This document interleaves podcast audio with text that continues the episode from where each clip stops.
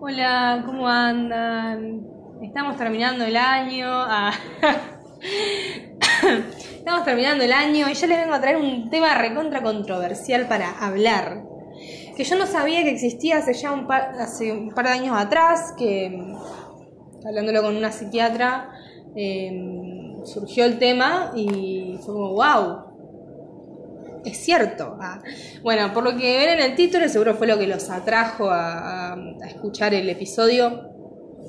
Eh, es el tema del consumo problemático de sustancias, consumo problemático, no consumo de sustancias, el consumo problemático de sustancias en el personal de salud. Es un tema súper controversial y me parece que hay mucha gente que por ahí no lo tenía en su bitácora de cosas que sabía. A mí me pasó, pero es un tema sumamente importante. Eh, me costó muchísimo encontrar información acerca de esto. Encontré estudios, eh, dos estudios muy aburridos, que voy a tratar de hacerlo lo más divertido posible y va divertido, bueno, lo más entretenido, mejor dicho. Y también voy a aportar un poco de mi visión acerca de, como estudiante de medicina, eh, como persona que entiende el, el- área donde se va a desempeñar en un futuro y ya más o menos tuvo un acercamiento con las prácticas médicas.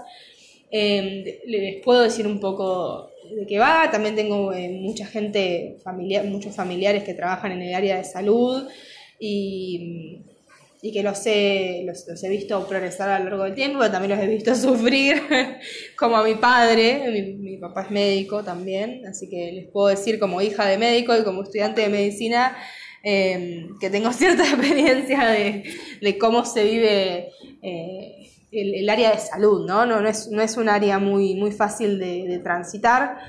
Eh, yo creo que, que está más que sabido que se, más que sabido que se sabe, che. Está más que sabido que es un área súper precarizada, más que nada hoy en día, en la sociedad en la cual nos desempeñamos, por lo menos en Argentina.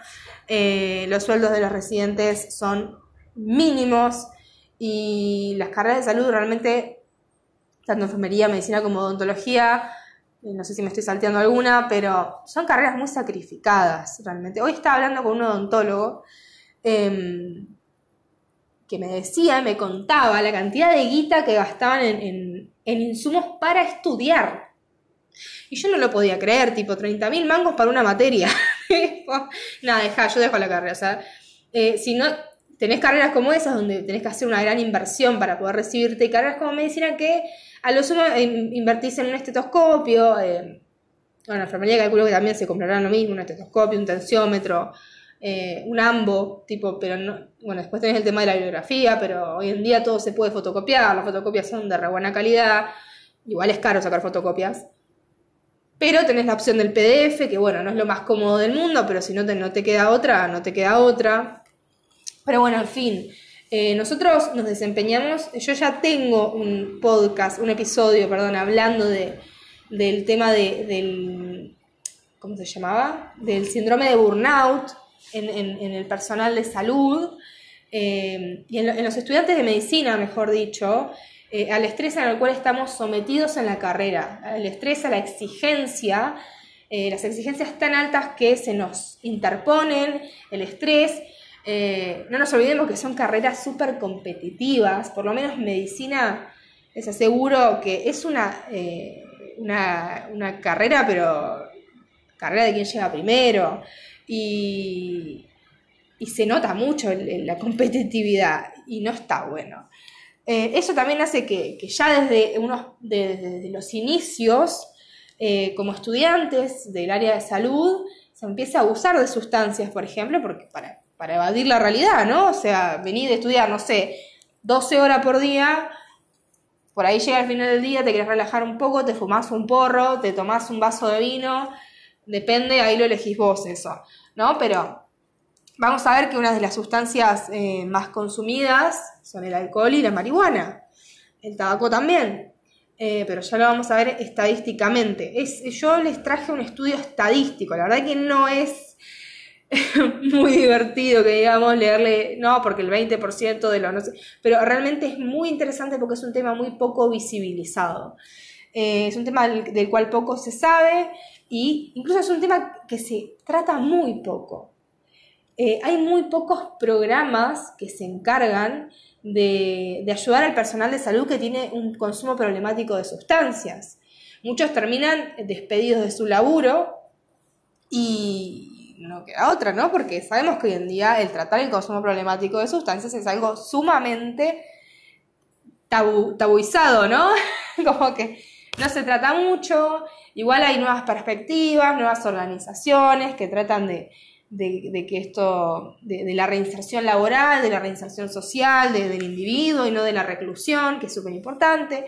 Pero bueno, me fue un toque de tema. Yo quería hablar un poco de, cómo es la vida de un médico. Yo hablo mucho al lado de la medicina, ¿no? Porque, no, no por, por ser médico-centrista, sino por una cuestión de que estudio medicina y, estoy más empapada en eso. Sé que los enfermeros, eh, yo creo que incluso tienen más carga. Eh, porque el enfermero es como que el médico va y dice, bueno, tenés esto, esto y esto, y el enfermero se encarga de hacerle el inyectable, de ponerle la, de la sonda, el suero, el, eh, de hablar con el paciente, porque, o sea, uno como médico también habla con el paciente, pero le soy sincera, no hablamos mucho, más que, que recabar datos para la historia clínica. Pero por ahí, si el paciente se siente mal, muy pocas veces se, le ha referido al médico, porque por, por lo general los médicos eh, los pacientes no le tienen mucha confianza y es con el enfermero con quien más generan algún tipo de vínculo de relación, porque realmente el enfermero es quien realmente está en el proceso terapéutico del paciente. Nosotros solamente estamos para medicar, para diagnosticar, que bueno, ese es un concepto bastante viejo, ¿no? Eh, que es algo que las nuevas facultades, como, como, por ejemplo la mía, la, la UNICEN, eh, proponen la relación médico-paciente, una relación de confianza, que es lo que debería haber sido siempre, ¿no? Pero por lo general, quien más se banca los trapos es el enfermero, seamos sinceros, chicos. Nosotros, yo creo que nos llevamos la parte más fácil. Igualmente, ambos estamos súper recontra mega precarizados, estudiamos 48 millones de años y igualmente nos pagan 2 pesos con 50. Yo creo que el mayor problema, obviamente, es lo económico, también el tema de las jornadas laborales. Eh, tengamos en cuenta que más que nada los hospitales públicos por lo general andan bastante colapsados. Eh, aunque yo considero que, los, hospitales públicos son una de las mejores atenciones que tenemos como país y eh, es genial eso de decir, bueno, eh, la atención es un derecho, es universal y, todo el mundo tiene derecho justamente a acceder a ella. Me estoy recontrayendo por las, las ramas. a lo que iba. Trabajar en el área de salud realmente no es nada fácil, porque obviamente la salud es algo súper delicado, tiene múltiples aristas, no solamente es lo biológico, sino también lo social, lo mental, lo espiritual. Entonces, em, no es solamente hacer un diagnostiquito y a casa y a mimir. Por lo general, lamentablemente, las consultas son cada vez más cortas, hay cada vez más pacientes, hay menos tiempo y, y se hace realmente difícil la tarea de hacer un buen diagnóstico, porque realmente hacer un diagnóstico en 5 o 10 minutos es bastante complejo, chicos. Eh, es bastante complejo porque uno tiene que hablar con el paciente, tiene que entenderlo. Y son cosas que se van perdiendo. Tengamos en cuenta que eh, ahora creo que la ley de, residentes ha cambiado, pero eh, las jornadas a veces eran de 24 horas. O sea, una guasada, boludo. ¿Cómo vas a laburar 24 horas? Ah? O 48 incluso. ¿Vos confiarías en un cirujano que no duerme hace dos días? Yo no. Yo la verdad que prefiero que se duerma unas 8 horitas y que vuelva a laburar. Realmente las condiciones de, laburo en salud son, totalmente inhumanas y obviamente que llevan a que consuman medicaciones para dormir, para relajarse o incluso para estimularse, ¿no? Porque hay que estar 12, 24, 48 horas laburando, despierto, alerta, consciente, y realmente es muy difícil. Eh, no sé si alguna vez en, su rebeldía adolescencia eh, han pasado 24 horas sin dormir y vieron que como que los reflejos disminuyen, se están medios boludos, están como, no sé, a mí me pasa que por ahí me, mareaba un poco, eh, o, parecía que estaba dentro de un sueño, a veces del sueño que justamente tenía. Yo no me imagino haciendo una guardia 24 horas, ya me va a tocar, ¿no? Eh, pero bueno, eh, a eso sumémosle las injusticias que se vive en, la salud pública, más que nada. Realmente em, se cuenta con pocos insumos, las cosas eh, son bastante, no me sale la palabra, son bastante injustas. A veces se ven situaciones muy de mierda, que uno como médico como que se va enfriando, como médico yo calculo que como enfermero también, se va enfriando eh, un toque a, medida que pasa el tiempo. O sea, a mí me pasa como estudiante y a muchos de mis compañeros también les pasa que, uno, eh, por lo menos en la facultad en la cual nos eh, estamos estudiando, que es súper social, súper del humanismo médico, de la salud pública, eh, ya como que nos generan eh, el, tema de desarrollar la empatía desde el primer año de la facultad. Entonces, cuando vos te encontrás en tercer año haciendo tus primeras prácticas, viendo situaciones recontra de mierda, que por ahí a mí me pasa que lamentablemente yo estuve en una burbuja de privilegios la cual no vi, no vi eh, no vi muchas desigualdades realmente, no, no, no, vi inequidades ni injusticias a lo largo de mi adolescencia, por ejemplo. Y a mí la carrera de medicina me, hizo una, una persona súper empática, súper comprensiva, con ganas de ayudar, porque realmente me crucé con realidades que en 18, 19, 20 años nunca me había cruzado. Y sí, lamentablemente te pones un toque mal, yo me enojo, quiero hacer algo al respecto y no podés, y que te dicen no, porque no te metas, porque sos estudiante, no sos nadie. Eh, incluso uno a veces como médico tampoco puede hacer nada muchas veces, más que en ciertos casos, no sé, violaciones, violencia de género, por ahí sí se puede denunciar, pero hay otras situaciones en las cuales uno no se puede meter porque claramente tenés un montón de pacientes y te metes con cada paciente que tiene una injusticia y la verdad que es medio complejo. Eso no quiere decir que no vayas a ser empático, ¿no? Pero es, ir controlando un toque eh, donde uno va depositando esa empatía. Pero en fin, Trabajar en el área de salud realmente, como yo ya dije, está muy precarizado, el estilo de vida de, estas personas realmente es aceleradísimo. Y, vivís cansado realmente, vivís de guardia en guardia a no ser que ya te hayas especializado, eh, a no ser que ya tengas, eh, estés laburando en un consultorio privado o en un hospital privado, una clínica privada. Eh, yo como, como, hija de médico les, les puedo decir que yo a mi papá Hernán, lo, yo era muy chiquita, yo tendría cuatro años y él estaba en la residencia, él es cirujano, estaba en la residencia de cirugía. Y me acuerdo que a mi papá yo no lo veía nunca. Y mi papá es de la época de, los médicos que, trabajaban muchísimas horas. Eh, hoy en día ya como que la cosa, hoy en día los derechos están al alcance de, de la mano, ¿no? En ese momento no. Pero bueno, yo mi viejo recuerdo no verlo mucho, no iba a mis actos, a veces tengo fotos eh, de, mis cumpleaños con mi papá en Ambo, eh, recién salido del hospital, tipo el chabón como que aparecía cuando podía, porque realmente no podía estar todo el tiempo presente. Em, y él trabajaba en la residencia y a la par tenía otro laburo, porque no llegaba a fin de mes, eh, en una empresa de ambulancias donde ahí, ahí conoció a mi madre. Em, porque Hernán es mi papá adoptivo. Eh, me, adoptó a mí a los cuatro años, eh, mi vieja era madre soltera y bueno, Hernán se enamoró de mi mamá y bueno, me terminó adoptando. Pero bueno, esa es otra historia. Eh, entonces Hernán conoció a mi mamá en ese centro de servicio de emergencias médicas, mandan ambulancias, es un servicio privado. Y ahí también haces guardias de 12, 24 horas, por ahí dos veces por semana, no sé en ese momento. Ahora sé que son dos veces por semana. Son bastante bien pagas porque son privadas, entonces como que al médico residente le conviene laburar en eso. O incluso cuando recién te recibís, podés trabajar en el hospital público en algún tipo de guardia o podés trabajar... en...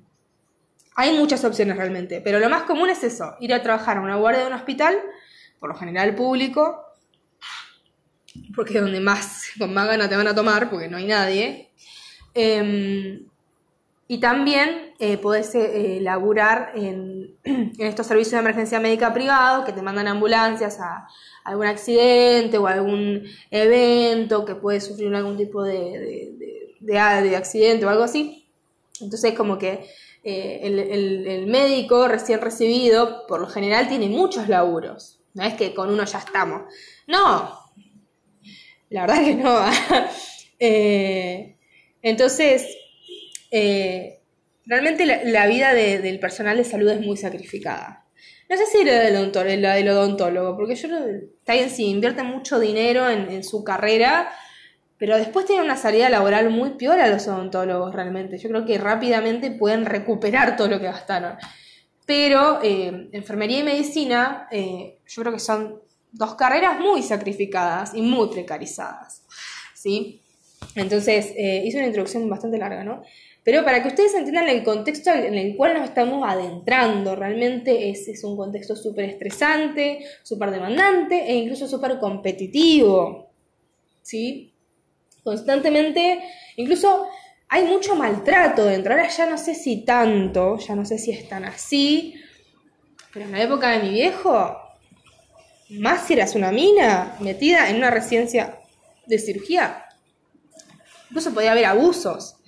Y incluso acá en Olavarría eh, nos hemos enterado de, residentes de cirugía que, que, ah, que les tocamos el culo, que le hacemos chistecito medio misógino y no pueden decir nada porque te fletan de la, de la residencia. La residencia realmente es, es, un área, por lo menos en las residencias como cirugía, anestesiología, eh, ¿qué más?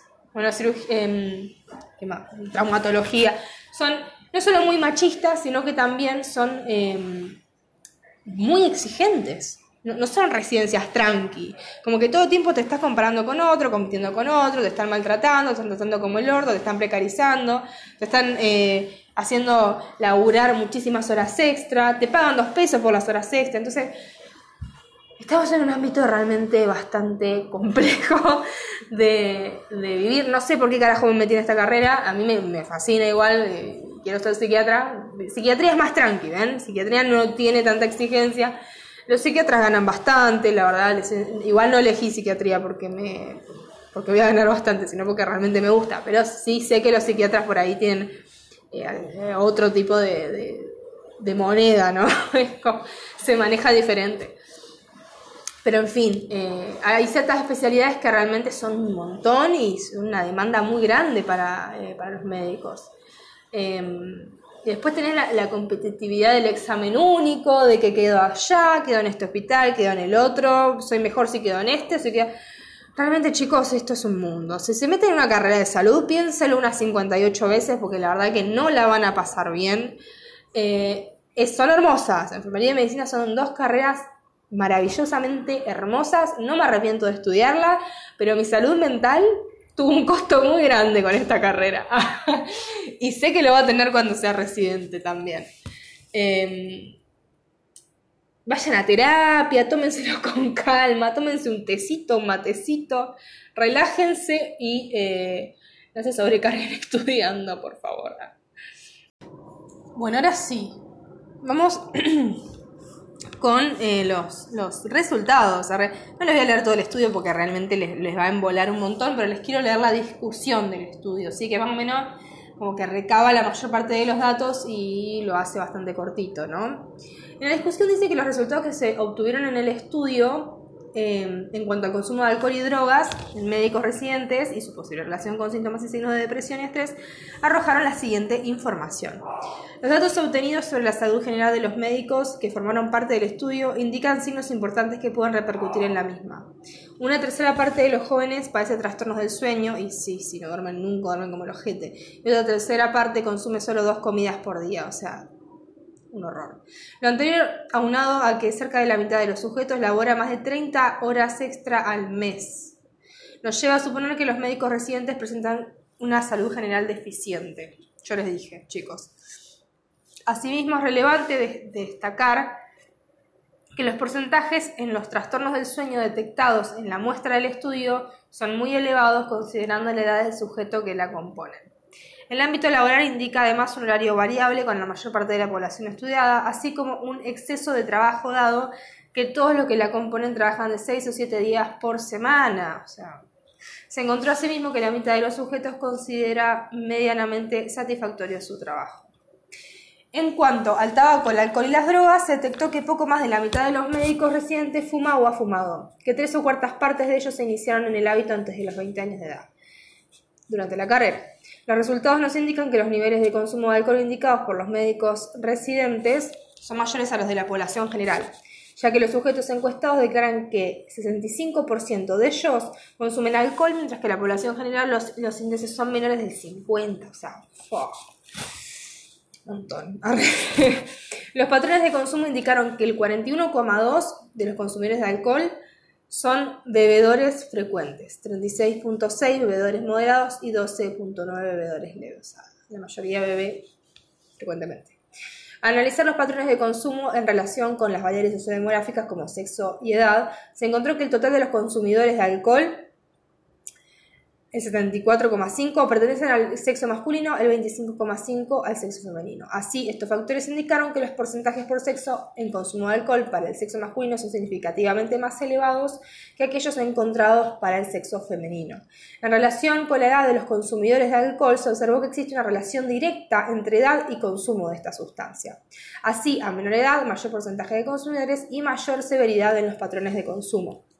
En el, análisis del consumo de drogas, con base en la, división entre drogas médicas y drogas no médicas, se destaca el alto consumo de analgésicos narcóticos y de tranquilizantes.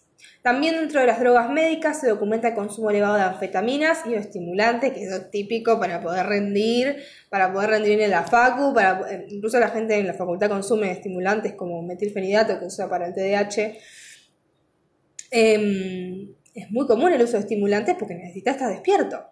Dentro de las drogas no médicas se encontró que la droga más usada, como ya les había contado, era la marihuana y seguida por la cocaína, en un porcentaje medianamente menor. Asimismo, al analizar el consumo total de drogas médicas y no médicas, se encontró con respecto al primer grupo que del total de consumidores de drogas médicas, el 7,3 de los sujetos consumieron analgésicos narcóticos alguna vez en su vida.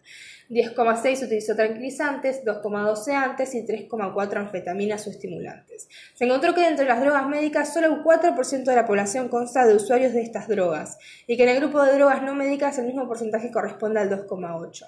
En las drogas médicas destaca el uso de analgésicos narcóticos y de tranquilizantes tanto en usuarios como en sujetos como en consumo experimental y en las drogas no médicas la marihuana.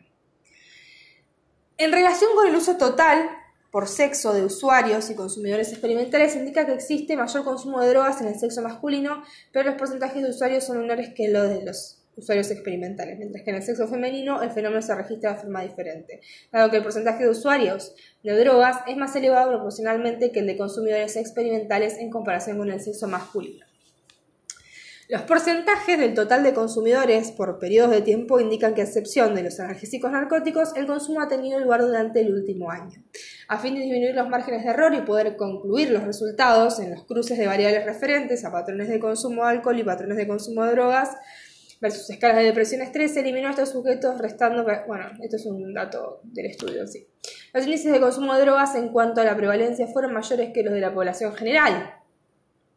O sea, esto, ¿Se dan cuenta que consumen más drogas que la población general, el personal médico? Es muy grave esto. Em, por eso les, recalco la importancia de esto, ¿no? Eh, se observa, por lo tanto, que los sujetos de la muestra estudiada consumen mayor cantidad de drogas que la población general. Escala, después hicieron unas escalas de depresión y de estrés en este estudio, donde dice que para ambas escalas se aplicó tratamiento estadístico utilizando en estudios anteriores la escala de, bueno, no importa, una escala de depresión. En cuanto al análisis estadístico entre la escala de estrés y la escala de depresión, se observó que los índices de, los índices de sujetos con altos niveles de estrés se encuentran entre el 14% de los sujetos estudiados. La edad señala una tendencia mayor de estrés cuanto menor es la edad, tanto en el grupo de consumo de alcohol alto como en el bajo. Los datos obtenidos informan que tanto el consumo de alcohol como en la escala de estrés se presenta una tendencia significativa que refiere que a menor edad mayor presencia de consumo de alcohol y síntomas de estrés.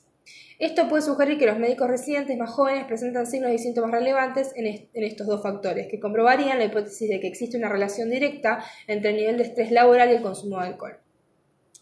En las escalas de depresión, los resultados sobre el análisis de la escala de depresión por sexo indican que existen mayores índices de depresión en el sexo femenino que en el masculino. La escala de depresión, eso creo que en realidad es en la población general también. La escala de depresión señaló que casi la mitad de la población del estudio presenta signos depresivos y que es gravísimo esto, y que estos se encuentran con más frecuencia en las mujeres, mientras que la escala de estrés indica mayores signos de este en el sexo masculino. Al revés. Resumiendo, el presente trabajo encontró que la población de médicos residentes encuestados en México, en un hospital de México, de ambos sexos con escolaridad a nivel profesional y media edad de 22 años, presentó las siguientes características. En su mayoría señalan tener una salud física general disminuida relacionada con trastornos del sueño, alimentación deficiente y exceso de trabajo. Se detectaron altos índices de consumo de alcohol y de drogas y moderado de tabaco, el consumo de alcohol y de drogas se encontró en porcentajes mayores en el sexo masculino y directamente en relación con el grupo de sujetos de menor edad. Los análisis estadísticos indicaron altos niveles de estrés y de depresión, asimismo tanto en el consumo de alcohol como en el de drogas. Los signos y síntomas de estos padecimientos están significativamente relacionados. Considerando lo anterior y el hecho manifiesto de que este tipo de población presenta índices elevados de omisión de respuesta, eh, bueno, no, esto es algo muy no se los voy a leer porque es eh, específico del estudio, no lo van a entender. Pero bueno, en fin. Esto a muy resumidas escalas, ¿no? Yo les traté de describir un poco cómo es la, vida de, tanto un estudiante como de un médico. Eh, desconozco de enfermeros porque realmente no, conozco enfermeros así de mi familia, por ejemplo. Em, eh, o amigos, tipo, no. Es como que enfermería y medicina igual son como carreras muy polarizadas, ¿viste? Como que es muy raro que uno de enfermería se trate con uno de medicina y viceversa. Que eso es un bajón porque somos compas de laburo y, y un médico sin un enfermero no es nada, básicamente. En fin, eh, realmente... Eh, nada, un bajón. La, verdad que un bajón eh, tener que laburar así, saber que el día de mañana voy a tener que desempeñarme en, este tipo de, de, lugares, pero bueno, es lo que uno elige, lo que uno decide hacer con su vida y, es más que válido. Pero bueno, en fin, ya les dije, si van a una carrera de salud, piénsenlo dos veces o las veces que sea necesario. Eh, hagan los pros y los, los contras porque está difícil la cosa. Pero bueno, espero que les haya gustado, que les haya interesado y que se hayan también concientizado acerca de, de esta problemática que, de la cual tampoco se habla, ¿sí? Así que bueno, les mando un saludo enorme, les mando un muy buen fin de año, les deseo mucha salud mental, deseo que vayan al psicólogo si pueden hacerlo y, que nada, que logren lo que se propongan en, en, estas fechas, que luego ya sabemos que a fin de año del año que viene no las vamos a haber hecho porque así funcionamos, ¿no? Pero bueno, espero que las puedan lograr. Re pesimista era, pero bueno, nada, yo soy así también. Eh, les mando un saludo enorme, gracias por estar siempre del otro lado escuchando y nada, mandándome mensajitos bonitos, siempre lo repito eso porque me encanta. Y nada, besos enormes y acuérdense, eh, nada, el personal de salud está muy precarizado, necesitamos ayuda.